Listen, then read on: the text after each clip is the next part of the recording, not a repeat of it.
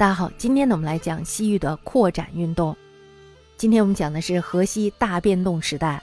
汉武帝通西域，原本呢是基于政治还有军事上的要求，其后呢却演变成了有计划的扩张运动，这就使得汉族突破了地理限制，而与广大的西方世界交汇河流，自黄河沿岸伸张到了河西地域，又由河西推广到了西域。接着呢，在深远精密的拓展计划的指导下。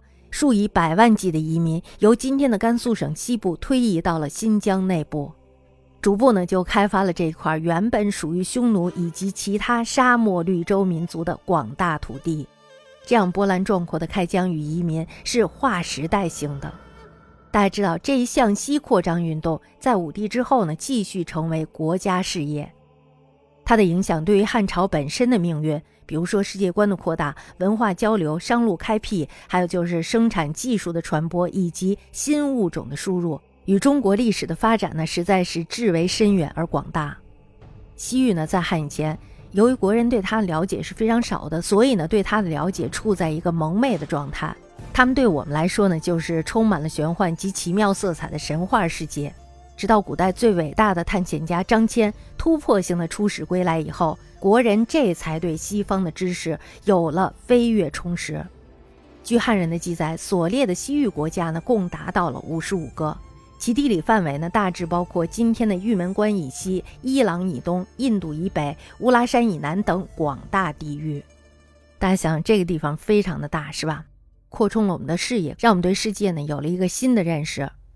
西域呢是古代国家以及人种的博览会。若以天山山脉为界，则西域南呢多为沙漠沃州型的城郭国家，经营农耕，过定居生活；以北呢则多属于游牧类型的国家。当时诸国呢多分布于天山南麓地区，这地区呢又界分有北道还有南道。北道呢指的就是今天的大戈壁以北天山南坡之地。重要的国家呢有车师、威须、卫离、乌垒、燕齐、姑墨、温宿、魏头、疏勒等等。南道呢指的就是大戈壁以南昆仑山北坡之地。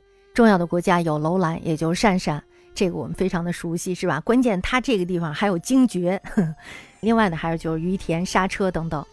在今天北陆地区比较重要的国家则有蒲类，还有就是玉律师、卑路、丹桓、东且弥、西且弥、杰、乌滩子里、乌孙等等。